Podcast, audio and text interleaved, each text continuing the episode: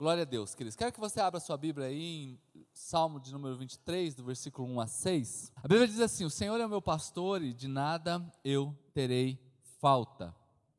Em verdes pastos, né, verdes pastagens, me faz repousar e me conduz às águas tranquilas.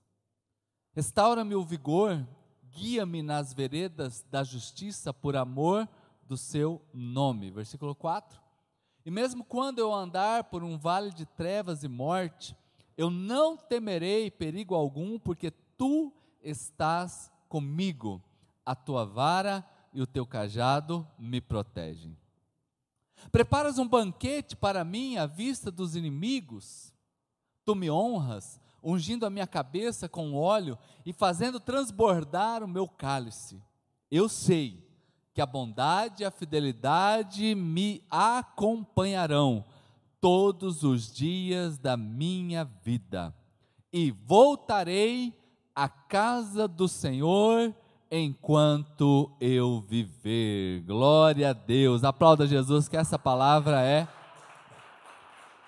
é lindo demais, gente, é lindo demais. Eu voltarei à casa do Senhor enquanto eu viver. Glória a Deus. Diga assim comigo, levante sua mão direita e coloque, não é? Agora toda a sua fé para que esta palavra encontre o seu coração mesmo como uma terra pronta. Diga assim comigo, Senhor Jesus. Nessa noite eu preciso ouvir a sua voz. Fala comigo em nome de Jesus. Amém. Continue com seus olhos fechados. Senhor, esta é a tua igreja, é o teu povo. Nos escondemos atrás da tua cruz, ó Pai, para que o teu Espírito Santo venha ministrar ao coração de cada um que aqui já está e aqueles que estão online, em nome de Jesus. Amém. Queridos, o Salmo 23 é o Salmo do socorro, né? É o Salmo que a gente sempre busca refúgio nele. Eu imagino que você já deve ter lido ele pelo menos uma vez na vida ou você tem um quadro lá na sua casa que tem ele escrito, ou você coloca ele como tela de proteção do seu computador, do seu celular, né? ou você tem um imã de geladeira que faz menção a uma porção do Salmo 23. Eu, na minha caminhada cristã, não sei quantas vezes li o Salmo 23, não sei quantas vezes já li o Salmo 23 em aniversários, em cultos fúnebres, em pregações, quantas citações do Salmo 23. Mas hoje, nesse dia, nesse tempo que nós estamos passando, é necessário a gente reler e relembrar e reviver o que o Salmo 23 ele diz. Revivermos e aprendermos mais desse salmo que, tão, que tanto fala conosco, desde o nascimento, como na hora da dificuldade, como na hora da morte, como na hora que a gente não tem mais a quem socorrer. Quando a gente tem um ente querido que, por exemplo, está num centro cirúrgico e a gente precisa ali, está com o nosso coração apreensivo, a gente lembra dessas porções bíblicas: o Senhor está comigo, o Senhor me protege, o Senhor está lá dentro agora, não é? Queridos, o Salmo 23, ele tem essa, essa ideia, não é? Então, à medida que essa pandemia se estendeu, à medida que os conflitos financeiros aparecem, as dificuldades que a gente vê, não é? A gente vê comércios que são que são é, literalmente falem, não é? Por conta disso, toda a igreja também, o tanto que nós como igreja sofremos e perdemos no sentido da comunhão, da unidade. Então, à medida que essa pandemia expande ou expandia, a gente hoje se faz necessário ainda mais conhecer não é? Este salmo, porque este salmo ele é literalmente o salmo que mostra os dias difíceis. Então ele é para os dias difíceis. Dias bons, lógico, mas dias difíceis, mais importante ainda, para a gente encontrar um alento e encontrarmos de fato, gente, porque o Salmo 23, ele oferece para nós uma tremenda esperança acho que é uma meia dúzia que ouviu, o Salmo 23 oferece para nós esperança. Uma esperança que nós estamos experimentando. E Deus, Ele permite que o salmista, ele escreva isso daqui para nos lembrar algumas verdades, para nos lembrar o que a gente precisa fazer no nosso dia a dia. Amanhã, na segunda-feira, Quando a gente acorda cedo, né? Para quem acorda cedo aqui, né? E você vai, já vai fazer a sua caminhada, ou você vai viajar, ou você vai abrir o seu comércio, ou você pega um Uber e vai trabalhar, ou você está chegando em casa. Então é uma verdade, uma esperança para segunda-feira. É uma esperança para o começo do mês, é uma esperança para esse ano complicado, é uma esperança para tudo que a gente coloca à nossa mão, é uma esperança. E a primeira esperança de verdade que a gente encontra é que a gente não está sozinho, gente. Ó, balança aí a pessoa que está do seu lado aí. Ó, diga assim, ó, você não está sozinho. Você não está sozinho, né? Há uma bênção sobre você. Você não está sozinho. Porque, irmãos, é muito fácil a gente achar que Deus não nos ama. É muito fácil a gente achar que Deus nos abandonou, né? Que Deus esqueceu da gente. Que Deus ele não tem um plano conosco, irmãos. Olha, eu vou dizer para vocês, semana passada eu contei a minha frustração ministerial lá em Dourados, né? Que a gente locou um prédio, deu tudo errado, e foi aquele, né? É, passou um ano, eu voltei para Campo Grande, né? Gente, com o coração cheio de expectativa, mas eu não compreendia naqueles dias direito que Deus estava comigo, porque eu não ter sido pastor em Dourados foi literalmente a melhor coisa que aconteceu na minha vida.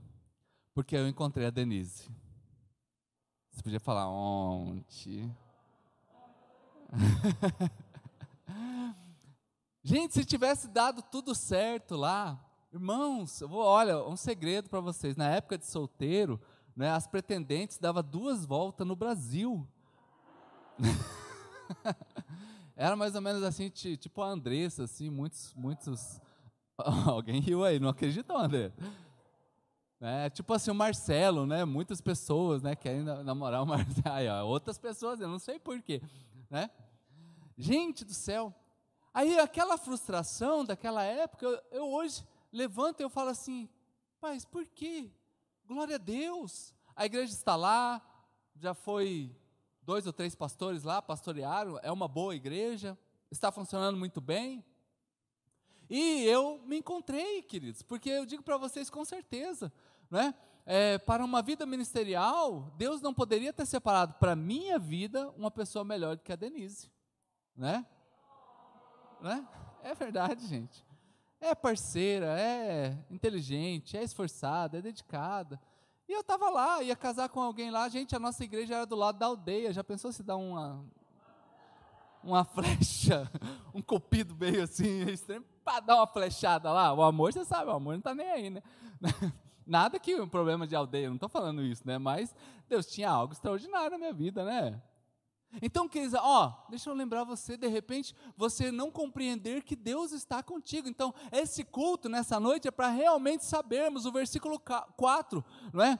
é? Diz isso, Salmo 23, versículo 4: mesmo quando eu andar mesmo quando eu andar, quer dizer, ou seja, haverão dias que eu vou andar por esse caminho aí diferente, pelo vale, não é onde tem trevas e morte, eu não vou temer esse perigo, porque o Senhor está comigo. Aleluia, gente. E então, olha ali, ó, eu não temerei perigo algum, porque eu sei. Diga assim comigo, eu sei. Diga bem alto, um, dois, três. Irmãos, não é para sentir. Vocês viram que o versículo não diz para sentir? Né? Porque às vezes tem alguns irmãos que é meio penteca. Você já viu os irmãos do manto assim? Uh! Rupiou, pastor. Rupiou. Uh, olha aí, ó. Só de falar que é rupiou, de novo. Deus está neste lugar. Né? Uns irmãos do manto, né? Vai orar, eles até fazem assim, oh, amantíssimo Pai. Aleluia. Né? Não é para sentir, é para crer, é para confiar. Não é por sentimento, ah, eu vim. Lógico, a gente vem aqui na igreja um tempo gostoso deste celebração de adoração. Não tem como, queridos, a gente não perceber a presença de Deus. Não tem como a lágrima vir, não vir. Não tem como a gente não perceber, a gente se quebrantar, a gente levantar a mão, a gente saber que Ele é real, Ele é verdadeiro, Ele está conosco. Lógico, isso aí acontece. Mas aqui, irmãos, isso aqui é para o dia a dia. Quando você está lá no seu carro, é no Uber, é lá na sua cozinha, não é sentir, é saber e ponto final. Ele está com você. Ele está com você, né? Em todo lugar. Não tem, ai, tá. Um dia o apóstolo Brignoli falou assim: ah, vamos comer um sushi. Na época era novidade aqui em Campo Grande. E aqui perto, aqui na, na Pedro Celestino, ali, com, tem um prédio que parece uma coisa esquisita lá, meio chinês, cheio de dragão na frente. Né, Pedro Celestino, acho que é, um restaurante chinês que tinha lá. E a gente entrou lá, gente, na hora que eu entrei, já fui falando, misericórdia, tinha umas estátuas de dragão grande lá. É, o bicho, é, o trem era feio. Uma penumbrinha assim, sabe? não sei se é para dar medo mesmo a ideia. A gente sentou, estava eu, ele, a esposa dele. Aí a gente olhou e falou: rapaz, esse lugar aqui crente não vem, não, hein? Rapaz, crente não vem, não, aqui, hein? Rapaz, a gente podia tomar uma cerveja hoje, hein? Olha as ideias, né? Mas era uma conversa. Crente não vai vir aqui mesmo, né? Aí chega o garçom, paz senhor, pastores. Ai, meu Jesus. Gente, mas foi engraçado, a gente olhou um ponto, começou a rir falou, crente, não, crente é o garçom. Irmãos, ó, deixa eu lembrar aqui, não importa onde a gente está, o Senhor está. O Senhor está, Ele está com você. É o que diz, já diz o Salmo 139, se eu descer as profundezas lá, Ele estará. Se eu subir é, ao lugar mais alto, lá Ele estará. Ei, uh, esperança, irmãos, esperança, não importa a luta, a batalha que estamos passando, o Senhor está conosco. Aplauda Jesus. Ó, oh, e fica a dica, fica a dica, hashtag fica a dica. Comece a dizer isso para você durante o dia e você vai ver que tudo vai mudar. Ei, ei, vou repetir. Diga isso durante o dia e você verá tudo mudar. Tudo mudar. Conversava com o Rodrigo ali, eu falei assim, o Rodrigo falando assim, pastor, parece que a gente busca mais a Deus na hora da dificuldade, né? A gente deveria ser diferente. Ele falou, eu falei, pois é verdade, né? A gente deveria viver mergulhado. Então, irmãos, ó, comece a dizer: O Senhor está comigo, já de manhã, no seu café, no seu almoço, onde você estiver, o Senhor está com você. Você vai ver tudo mudar tudo vai mudar, o ambiente vai mudar, os seus sentimentos vão mudar, as condições vão acontecer, você verá coisas que não aconteciam, vão acontecer e coisas boas de Deus para você. Mas eu preciso declarar, eu preciso acreditar nisso. O Senhor está comigo, o Senhor está aqui ao meu lado. Aquelas, aquela reuniãozinha meio chata, aquele momento que precisa dar uma lavada na roupa, aquela dificuldade financeira, irmãos, começa a colocar Deus em primeiro lugar. Por isso que Jesus já falou: ei, buscar em primeiro lugar o reino de Deus e a sua justiça, e todas as demais coisas vos serão acrescentadas. Mas eu preciso compreender o que o salmista já escreveu. Ei, diga isso diariamente, você vai ver as coisas mudar, não é? Agora, volta lá o versículo para mim, por favor, versículo 4. Não temerei perigo algum, não é? ó, é, ainda que eu ande por um vale de trevas. E eu vou pedir para colocar aqui João, capítulo de número. É, João, capítulo 8, versículo 12. João 8, 12. O contraponto das trevas e da luz. João 8,12, falando novamente ao povo, Jesus disse: olha o que Jesus disse: Eu sou a luz do mundo. Uh, ei, o que que faz eu andar no vale das trevas e não ter medo? Porque a luz está em mim.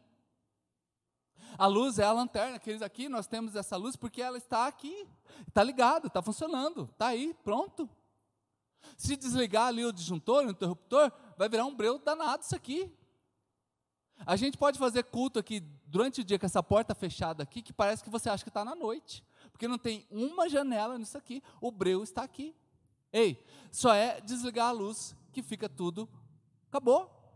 Ei, a luz precisa andar contigo. Eu sou a luz do mundo. Quem me segue, olha irmãos, quem me segue, quem anda com Jesus, nunca, uh, nunca, nunca vai andar em trevas. Amém.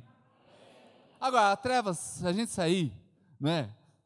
Aqui fora, vai estar escuro se desligar, uma coisa, não sei se você já viajou e chegou numa cidade que acabou a energia. Experimenta um dia que você acabou a energia e parece que está chegando assim no faroeste. É um negócio assim meio tenebroso. Você chegar no lugar, não tem nenhuma luz. Né? O, o, campo, a gente já sabe que não tem luz, mas quando você está entrando numa cidade que está ali, apagou tudo, é estranho, é esquisito. Então, quem anda com Jesus, ele está com a luz, a luz está com ele. Ou seja, você andando no seu dia a dia, você literalmente é uma lanterna do Senhor. Você é como se fosse um lampiãozinho ali ligado. Você é um farolete onde Deus está. Agora, você precisa compreender isso. Então, as trevas estão ali do Salmo 23. Ainda que eu ande pelo vale da sombra, ainda que eu ande por esses lugares terríveis, eu já aprendi que o Senhor, quando eu sigo, a luz está em mim. Vamos aplaudir o Senhor, queridos? Vamos aplaudir? Agora, se essa luz está em mim, quem que você precisa durante o dia concentrar o seu pensamento? Concentrar as suas ideias, concentrar o seu foco, focar, concentrar em Jesus, irmãos. Por isso que Paulo fala sobre a mudança de mente, a transformação de mente. Preciso transformar a minha mente. Porque senão a gente vai vivendo em trevas diariamente e a gente não percebe isso. É quando você se sente angustiado. Sabe aquela setinha assim? Eu não sei se você já teve angustiado. Ai, ai, tem um nó na garganta, ai, parece que vai dar tudo errado. Quem falou que vai dar tudo errado? É uma obra do inferno com relação a você. Aí a gente vai alimentando aquela tortura eu já vi gente que ele passa o mês inteiro preocupado com o boleto que vai vencer no final do mês. Ele acaba de pagar o boleto hoje, vence hoje. Aí vai vencer um boleto daqui a 30 dias. Sabe o que acontece? Ele já começa a ficar sem dormir por causa do boleto que vai vencer daqui a 30 dias. Ele vai vencer daqui a 30 dias. O que acontece? Meu Deus do céu, e agora? Ai, Jesus, e eu vou ter dinheiro? Será? E será que eu vou conseguir ter dinheiro? Ah, meu Pai, me ensina, Jesus. Queridos, então nós estamos aqui compreendendo onde você tem colocado o seu foco, onde você tem se concentrado nas verdades de Deus ou nas mentiras do inferno. Desliga um pouco a televisão, irmãos. Desliga um pouco esses noticiários do inferno aí. Todo dia vai sendo bombardeado, vai sendo bombardeado por essas notícias desgraceiras que acontecem por aí, a gente vai sendo que contaminado por isso. Aí a nossa vida, a gente não vive mais. Então a gente precisa gastar tempo com a palavra de Deus. A gente precisa se esforçar para vivermos a palavra de Deus, se concentrar, não é? Querido, talvez hoje você chegou aqui tão preocupado, tão preocupado, que por alguns momentos você se viu pensando na dificuldade que você está passando. Isso aí já mostra que hoje seja uma noite para você andar na luz, porque o Senhor está contigo. E se você quer isso para a tua vida, aplauda Jesus bem alto.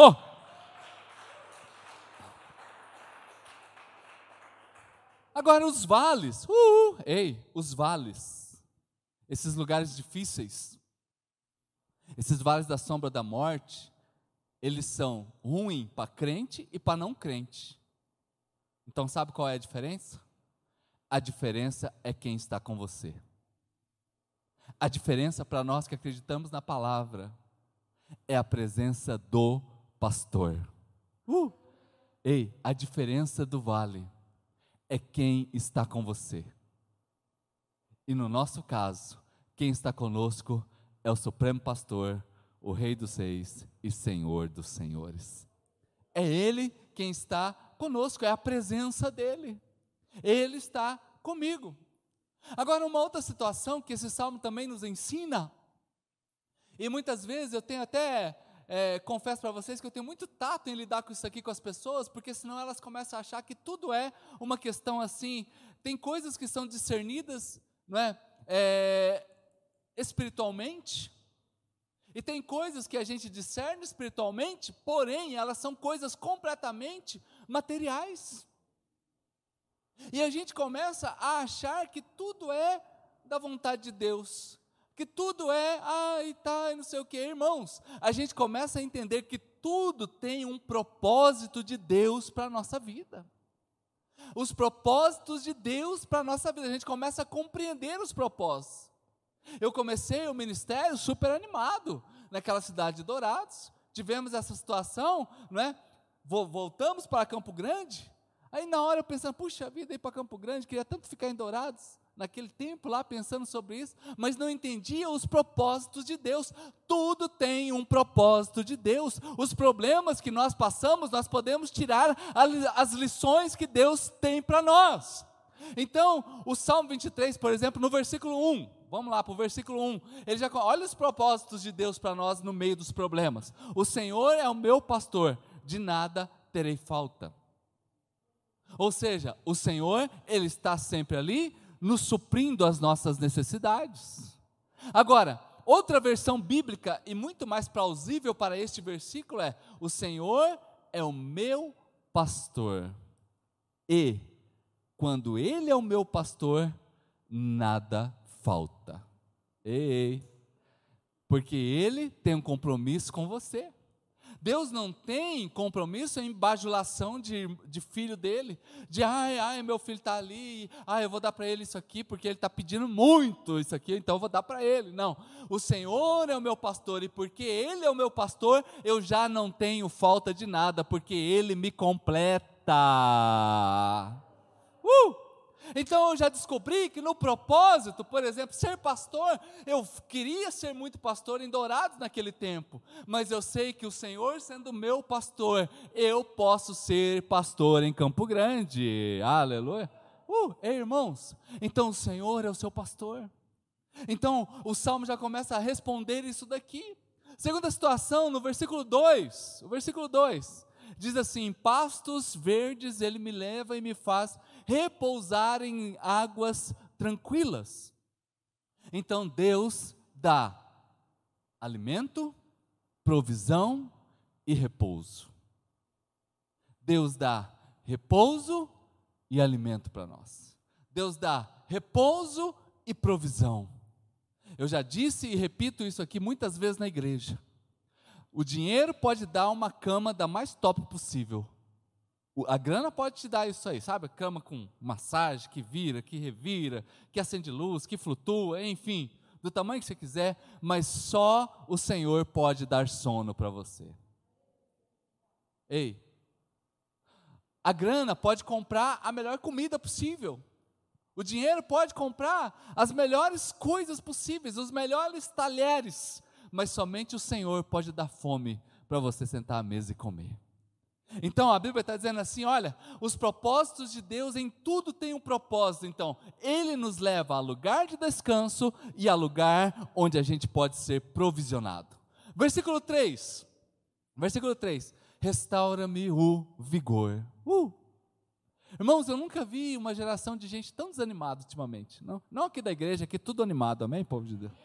Aqui tudo é top, tudo é bateria carregada no último, assim, sabe? Assim, ó, tá todo dia acorda já assim, ó, né? Dá, dá energia para os outros. Ei, ei, uh, ei, gente, o Senhor restaura o nosso vigor. Então, de repente, você chegou aqui e vez ou outra bate um desânimo em você. Leia isso aí para você. Senhor, restaura o meu vigor nessa noite, restaura o meu vigor nessa semana, restaura o meu vigor sobre esse ano. Há muitas bênçãos de Deus que virão sobre nós, povo de Deus. Então, tudo tem um propósito para a nossa vida. Restaura meu vigor.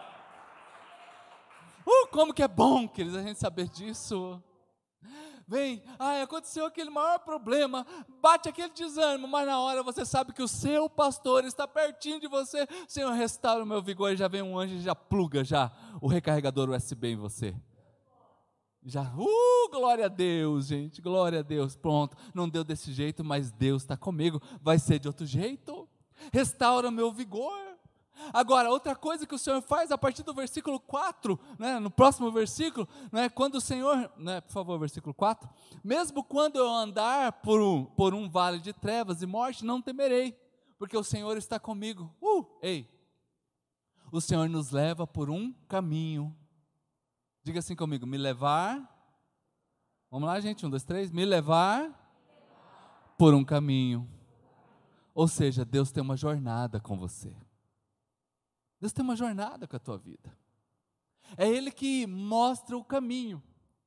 Ainda que eu estou andando pelo caminho de trevas, pelo caminho onde a morte quer me pegar, esse caminho é o Senhor que está nos conduzindo. É Ele que está formando o nosso caminho. Então, ó, irmãos, uh, não, não, não se permita, não se permita você querer ter as suas vontades. Você querer saber mais do que Deus sobre a tua vida? Você querer tomar os seus rumos? Enquanto pastor, pastores de jovens, né? Quantas e quantas vezes nós orientávamos e falávamos: não pega esse caminho, não vai por aí, olha, isso aí não está certo, Deus tem algo com você, né? E muitas vezes, que a pessoa optava por ir por aquele caminho. Outras vezes a gente via os jovens dedicados ali, empenhados, e muitas vezes eles tomavam uma decisão contrária àquilo que eles sentiam, principalmente com relação às emoções, e eles obedeciam a Deus e eles iam para o tempo de estar junto com Deus, abrir mão, às vezes, de um, de um sonho momentâneo, de um sonho errado, e Deus os honrava de uma maneira extraordinária. O Julião e a Evelyn estão aqui, né, Julião? Né? né? né? Pessoas que eu fiz casamento, o Joade e a André estão ali atrás. Um dia eu levei a André no médico, foi até engraçado, né? André. Ó, o pastor me ligou, deu uma crise. Era renal, né, André? crise renal ela tinha acabado de começar a namorar o Joade. Na época, o hospital universitário estava né, atendendo ainda, atendia lá, era hospital universitário, né? E levei a Andréia, na época não, não tinha ninguém para levar, e a gente pegou e levou a Andréia lá, né? E eu tô lá de bobeira, tá, não sei o quê, Andréia, ah, o senhor vai entrar lá? Eu nem tive tempo de falar não. A pessoa falou, vamos lá, entra lá junto lá. Eu, caramba. Falei, Jesus amado sentei, a André sentou, eu estou ali perto ali. Aí, como que é seu nome? André, está sentindo o quê? Ah, não sei o quê, tá, não sei o quê. Atividade sexual. Eu o quê? Médico? Por favor, responde, André. Ai, meu Deus, gente, eu não sei se eu fiquei mais, eu fiquei mais, acho que eu fiquei dez vezes com mais vergonha do que a André. O médico, tipo assim, achando que eu era o pai dela, acho que pela cara é pai, né? que ela é bem jovenzinha na época, né? Eu falei, meu Deus, olha, o, o, pastor dos pastores, graças ao bom Deus, ela falou, inativo aqui, doutor, aqui, aqui é selado, aqui é compromissado com o Pai do céu. Eu falei, ah, minha irmã, é isso aí, eu até falei em língua na hora lá. Mas eu digo, gente, casaram. Eu vejo assim, né? Quanta coisa boa acontece na vida de quem obedece. Né? Coisas lindas acontecendo na vida de outros e outros que estão aqui. Irmãos, ó, deixa eu lembrar para vocês aqui. Sempre busquem em Deus. Mas você fala assim, pastor, puxa vida, pastor, mas um dia eu quis andar nos meus caminhos. Ei, isso aí é passado, irmão. Nós estamos aqui na ceia. Ah, o lugar da ceia aqui é o, é o, é o reinício, é recomeçar. Ei, de repente você fala assim, mas pastor, um dia eu andei pelos meus caminhos, tem problema não, fica sussa. Deus corrige o caminho. Deus corrige o caminho daquele que quer. Aleluia!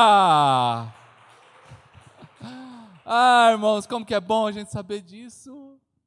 Que o Senhor, Ele resolve a nossa vida, então Ele nos dá o caminho, o caminho é o destino que Ele tem para nós. É o caminho que Ele tem para nós, né? O versículo 6 diz assim: eu sei que a bondade e a fidelidade do Senhor me acompanharão todos os dias da minha vida. Ei, é só no ano que não tinha pandemia? É só no tempo que ah, estávamos lá comendo churrasquinho, estava muito bom, aquela aglomeraçãozinha legal. Ai, a igreja estava super cheia, faltava lugar. Ai, que benção. Ai. Ei, querido, é todos os dias. Todos os dias a bondade a fidelidade do Senhor o seguirão. A bondade a fidelidade de Deus seguem você. Eu não posso dizer para vocês, irmãos, sobre os não crentes. Porque aqui é uma palavra para aqueles que querem amar a Deus, para aqueles que querem caminhar com Deus. A Bíblia é tão linda, querido, que a mensagem nesse versículo consiste em dizer assim: Deus não faz o mal para aqueles que o amam. Eita! Olha o resumo disso daqui. Deus não faz o mal para aqueles que o amam. Deus tem um compromisso de bondade e fidelidade. Vez ou outra, a gente quer virar as costas para Deus. Mas a nossa infidelidade não gera nele infidelidade. A fidelidade de Deus todos os dias me acompanharão. Atravessando esses dias difíceis, mas aí você pergunta para mim, pastor, mas para que, que serve tanta luta, tanta batalha? Aí Romanos capítulo 3, versículo 4, começa a dar algumas pistas sobre isso. Só para você entender, Romanos capítulo 5, aliás, Romanos 5, versículo 3 e 4. Romanos 5. Não só isso, mas também nos gloriamos nas lutas, nas tribulações, porque sabemos que a tribulação produz perseverança. Versículo 4. A perseverança, um caráter aprovado, e o caráter aprovado, esperança de novo. Então, quando nós passamos uma luta, uma batalha a mais, ei, saiba que você só está sendo provado, para que você seja aprovado, e para que isso produza em você um caráter, olha irmãos, que gera ainda esperança. Então, Oséias, olha isso aqui, Oséias capítulo 2, versículo 15. Oséias 2, 15. É, ali devorarei as suas vinhas, ali responderá como os dias. É, eu anotei o versículo errado aqui. Vou ler aqui o que eu anotei, depois eu posso pegar essa referência aqui e mandar para vocês. Que diz assim: Transformarei os vales da angústia em porta de esperança. Que o Senhor vai transformar todo vale de angústia, todo vale de angústia, em uma porta de esperança.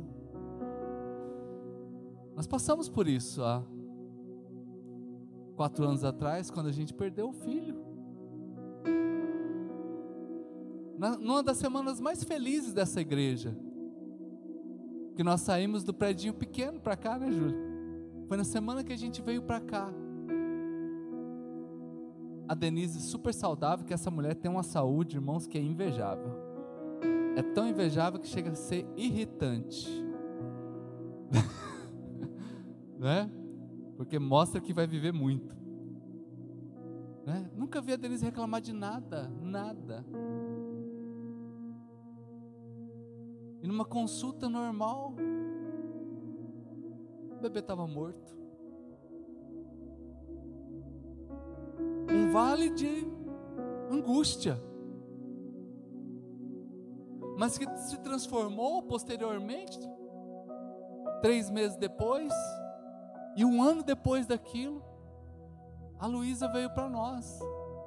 E pensa, bebê extraordinária, bem-humorada, parceira, carinhosa ao extremo. Quanta angústia, né, pastora Viviane? Quando veio para Campo Grande. Quanta batalha, né, Marquinhos? Em outras épocas, né, que a gente já passou, vocês passaram, que a gente já ouviu. Está ali a Fabi junto com o Cleito. Quanta batalha. O Adailto está ali, gente, ainda está com gesso ainda. Está ali, gente, olha a batalha. Construindo um sonho dele. Ei, o Senhor é o nosso pastor, irmãos. Senhor é nosso pastor. A Edilene está ali. Eu fui padrinho no casamento dela, gente. O filhotão tá com a namorada já. Eu falei, meu Deus do céu, tá do lado. Quanta batalha, né, Edilene? Quanta batalha, irmãos. Cada um aqui tem um, um lastro. Gilberto Efran, quando nasceu Luquinhas. Sou bebê, bebezinho, gente, passando por cirurgia. Olha o que, que a Bíblia diz. Ele pega, ele transforma o vale da angústia numa porta de esperança. Numa porta de esperança. Então eu não sei o que, que você hoje está passando. Ei, esse ano, queridos, ele não acabou. Deus tem muita bênção para fazer na nossa história. Mas eu preciso compreender que o Senhor é o meu pastor. O Senhor é o meu pastor. É essa companhia é essa presença que está ao seu lado. Vamos ficar de pé.